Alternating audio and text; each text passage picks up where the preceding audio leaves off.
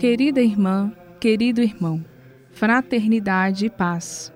Neste tempo favorável rumo ao Natal, a Pastoral Universitária PUC Minas se une a você em oração.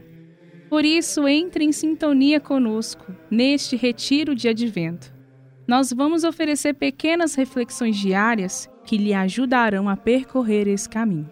Saiba que estamos muito felizes em ter você conosco nesta caminhada. Olá, eu sou a Rayane, da Pastoral Universitária PUC Minas, Coração Eucarístico, e estaremos juntos na reflexão de hoje. Existe um ditado popular muito utilizado em situações difíceis, complexas e que serve para a nossa partilha de hoje. Aquele famoso ditado: Para Deus, nada é impossível. Nesta última semana do Advento, somos chamados a nos preparar de forma mais intensa e espiritual para que assim possamos acolher o menino Jesus, cujo nascimento foi revelado pelo anjo Gabriel, o mesmo que anunciou a Zacarias o nascimento milagroso de João Batista. Mas antes, vamos entender e contextualizar. Zacarias era casado com Isabel e ambos eram marginalizados pois naquela época, casais que não tinham filhos sofriam preconceito e, como consequência, não eram bem vistos e até mesmo considerados como aqueles que foram castigados por Deus. Mas Deus olha para os seus e vem ao encontro para socorrer. Sendo assim, enviou um anjo para anunciar a Zacarias que sua esposa teria um filho, João Batista. Zacarias ficou tão espantado diante da notícia que não soube como reagir. Por isso duvidou e ficou mudo. Porém, o anjo tratou de encorajá-lo, mostrando a alegria de gerar e cuidar daquele que viria a ser o precursor do Senhor. O caso de Zacarias e Isabel nos recorda sobre a importância de não perder a fé, mesmo em ocasiões onde todas as tentativas já se esgotaram.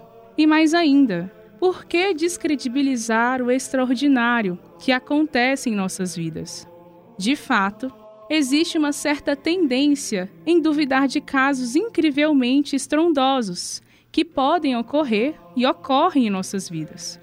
Consequentemente, personificamos Zacarias, ficamos mudos, quando na verdade deveríamos compartilhar, tomar posse e anunciar as maravilhas que Deus faz conosco mesmo e principalmente em casos onde não há nenhum feixe de luz, de esperança. Então Deus vem, nos surpreende, trazendo a mesma alegria que chegou ao coração de Isabel e Zacarias com o anúncio do nascimento de João Batista. Por isso que tenhamos sempre confiança em Deus. E o tempo do advento ele é propício para essa abertura, para a disponibilidade, para a esperança. Deus gera vida aonde antes imperava a morte. Confiemos neste Deus que tanto nos ama e que por isso enviou seu Filho amado até nós. O compromisso para a gente refletir de hoje vai ser parar para refletir o que, que nos impede de crer nas maravilhas que Deus faz conosco. Muito obrigada e até logo. Ó Senhor, Enche nossa vida de esperança. Abre nosso coração para celebrar tua chegada. Que possamos acolher o mistério que vai chegar nos próximos dias. Que celebremos um novo começo. Sejamos guiados pelos sinais que tua presença nos traz. Que possamos ir ao encontro das pessoas de uma maneira diferente e levar o amor que tudo renova em nós com ternura e paz. Amém.